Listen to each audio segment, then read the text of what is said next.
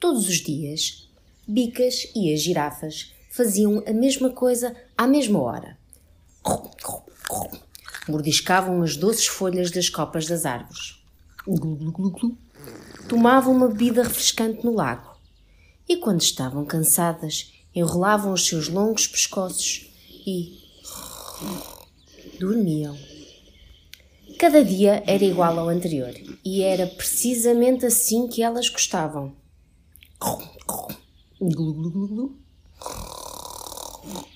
Até que um dia Bicas dormiu demais. Quando acordou, percebeu que estava sozinho e ele nunca na vida tinha estado sozinho. E agora? O que devo fazer? Vou para a esquerda? Vou para a direita? Para a frente ou para trás? Bicas estava perdido.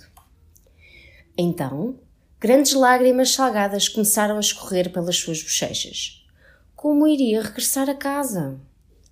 De repente, Bicas ouviu um barulho. Hum, está aí alguém? perguntou. Consigo ver-te e não tenho medo, fingiu Bicas. Mas eu sou capaz de ter um bocadinho medo de ti, respondeu a criatura, avançando timidamente. Picas estava estupefacto. A criatura era igualzinha a ele, mas azul. Não sejas tolo, não há nada a recear, disse por fim Bicas. Sou apenas uma girafa perdida. A girafa azul sorriu.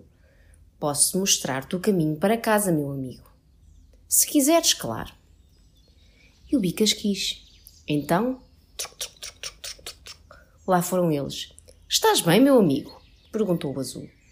Ótimo, disse o Bicas. Não sabia que tudo isto estava aqui. Lá foram eles. Uau! Olha para isto! exclamou o Bicas.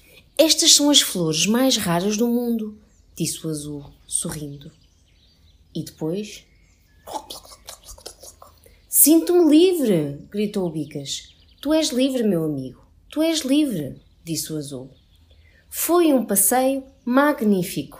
Não sabia que havia tanto para ver. Suspirou o Bicas. Obrigado, Azul. Uh, então, e se repetíssemos amanhã? propôs o Azul. Uh, não posso, respondeu Bicas. Tenho de comer, beber e dormir com todos os outros. Oh, disse o Azul, com tristeza. Bom, nesse caso, a tua manada já está ali. Pois está, exclamou o Bicas. Olá! Olá a todos, sou eu, estou de volta à casa. Adeus, bicas, disse o azul e virou-se para ir embora. Azul, espera! Não vens também? O azul hesitou. Mas eu sou diferente, respondeu ele. Confia em mim, meu amigo. E o Bicas tinha razão. O azul encaixava na perfeição. E a partir desse dia, a manada continuou a comer, a beber e a dormir. Mas agora faziam as coisas de forma um pouco diferente a cada dia. E era assim que eles gostavam. E o melhor de tudo, Bicas e Azul continuaram a ser os melhores amigos. Fim.